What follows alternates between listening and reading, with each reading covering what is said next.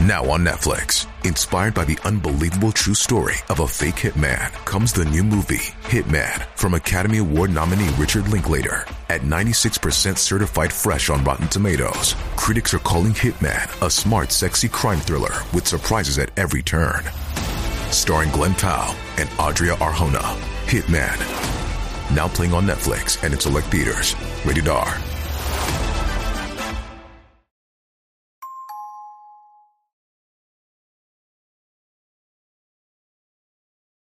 2004年12月4日浅井健二さん当時74歳とその妻清さん当時73歳の2人がメールにて温泉でゆっくりする。心配しないでとの連絡を最後に行方がわからなくなった。夫婦の息子が両親と連絡がつかないということで警察に家出人捜索願いを提出。警察は捜査を開始し夫婦宅の敷地内にある会計事務所2階の床に数箇所の血痕と毛髪があることを発見。鑑定した結果それらは夫婦のものに間違いなかったが失踪に第三者が関与した形跡もないことから事件性は低いと判断捜査を中断した。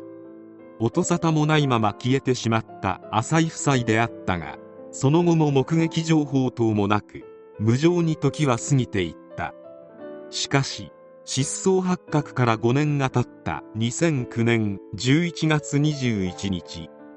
阪南市新町のシャッター付き貸しガレージにて借り手がつかずに開いていたガレージをある日調べたところ中に車1台と水色のドラム缶2個が放置されているのを発見。管理者はすぐさま警察に不審な車とドラム缶2個があると通報。警察がドラム缶を開けたところ中から成人の男女とみられる遺体を発見。腐敗が相当に激しく亡くなってから数年経過しているのは間違いなかった。そしてその男女こそ5年前に失踪した浅井夫婦だった。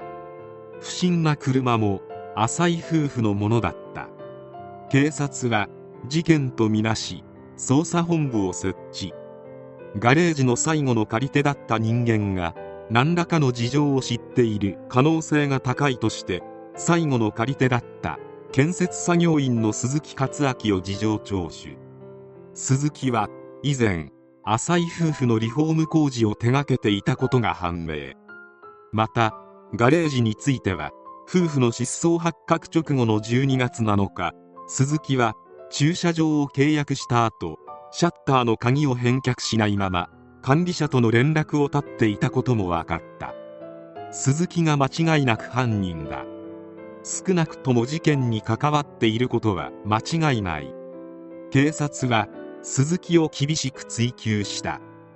ガレージにあった車の中からはガレージの賃貸契約書浅井さんの腕時計の保証書が発見されたほか血痕も検出された。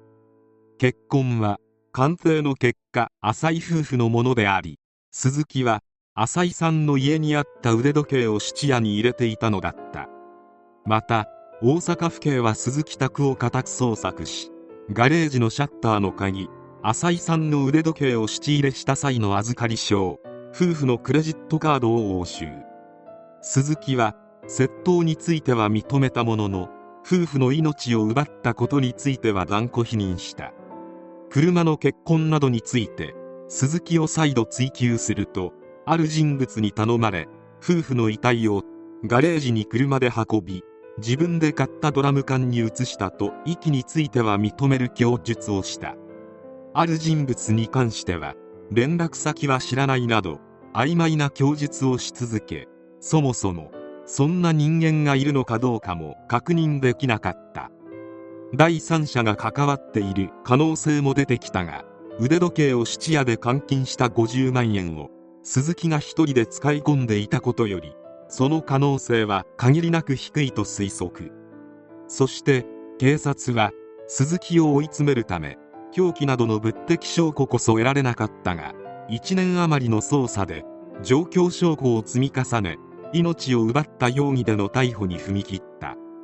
事の発端は2004年12月3日。当時数百万円の借金を抱えていた鈴木は浅井夫婦の自宅にある会計事務所内にて浅井夫婦の命を奪った。鈴木が浅井夫婦をターゲットにしていたのは浅井夫婦と面識があったからである。先述したが鈴木は事件が起こる1年前に建設会社で働いていた時に浅井夫婦宅の新築工事を担当していた。浅井夫婦は元カーペット製造販売会社の社長であり裕福であった。当時から鈴木は金に困っており集金した工事代金を会社に振り込まなかったり浅井さん宅から妻の清さんの高級腕時計や多額の現金がなくなることが頻発したため建設会社の社長が鈴木を問い詰めたことがあった。その際鈴木は完全否定したがこういったトラブルを理由に鈴木は2004年6月に会社を解雇されていた。鈴木は窃盗癖があったのかこれ以外にも堺市の勤務先の建築会社の寮で同僚男性の部屋に侵入し腕時計やアクセサリーを盗んでいたことが発覚している。そして金に困りに困った鈴木は事件を起こしたのだった。浅井夫婦宅から盗んだ腕時計を質屋で換金した金でホームセンターにてドラム缶を2個購入。その際の足は浅井夫婦から奪った車である。この間に奪った浅井さんの携帯電話から温泉でゆっくりする。心配しないでといった内容のメールを親族に送信している。そして阪南市新町のシャッター付き貸しガレージを借りる契約を結び賃料1ヶ月分と保証金合わせて6万2000円を支払った。鈴木はここに車を駐車して2人の遺体をドラム缶に入れてガレージ内に放置した。この貸しガレージは浅井夫婦宅から直線距離で約20キロの場所だった。そして鈴木は行方をくらまし命を奪ってから5年後ガレージの管理人により発見され事件が発覚したのであった。裁判が始まり検察側は事件前年の2003年鈴木被告は夫婦宅に新築工事で出入りしていた。遺体が発見されたガレージを借りていた。事件直後奪われた浅井さんの腕時計を質入れした。といった状況証拠から鈴木被告が犯人であることは明らかで残虐冷酷な犯行だ。鈴木被告は反省しておらず強制は不可能とし死刑を求刑。弁護側は鈴木被告は命を奪っていない。検察側は状況証拠だけで鈴木被告を犯人視しているが直接的な証拠はなく憶測に過ぎないとして検察側の死刑求刑に反論し無罪を主張。また取り調べ時に警察官が鈴木被告を怒鳴りつけるなど違法な捜査が行われていたとして控訴棄却を求めた。そして下された判決は死刑であった。裁判長は検察の挙げた状況証拠から鈴木被告が犯人でないとすれば合理的な説明がつかないと述べた。また鈴木が取り調べ時に言っていたある人物に関しては存在自体が確認できず鈴木が架空の人物を作り上げているとしか考えられないと一刀両断。2人の命を奪った非人間的で冷酷な犯行だ。鈴木被告には反省介護の気持ちが全くなく改善強制の可能性はないとも述べた。最高裁まで争ったが判決は覆ることはなく2017年12月8日鈴木克明の死刑が確定することとなった。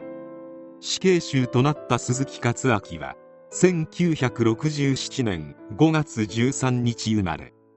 1984年に高校を中退後2005年8月までの間に大阪府内の電気会社や建設会社など計4社で入隊者を繰り返していた。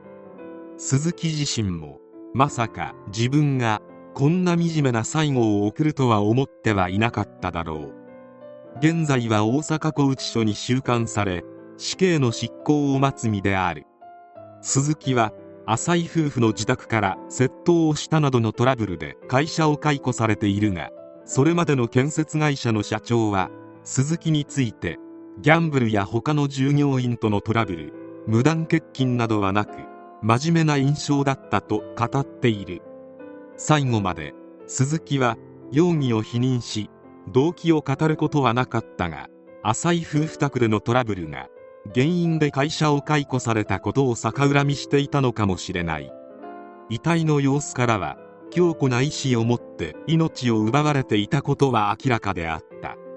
会社を解雇されたことも多額の借金を抱えたことも全部自分のせいであるが切羽詰まって命を奪うというあまりに短絡的な選択をしてしまったのか。鈴木の行動は最初から最後まであまりに合理性がない。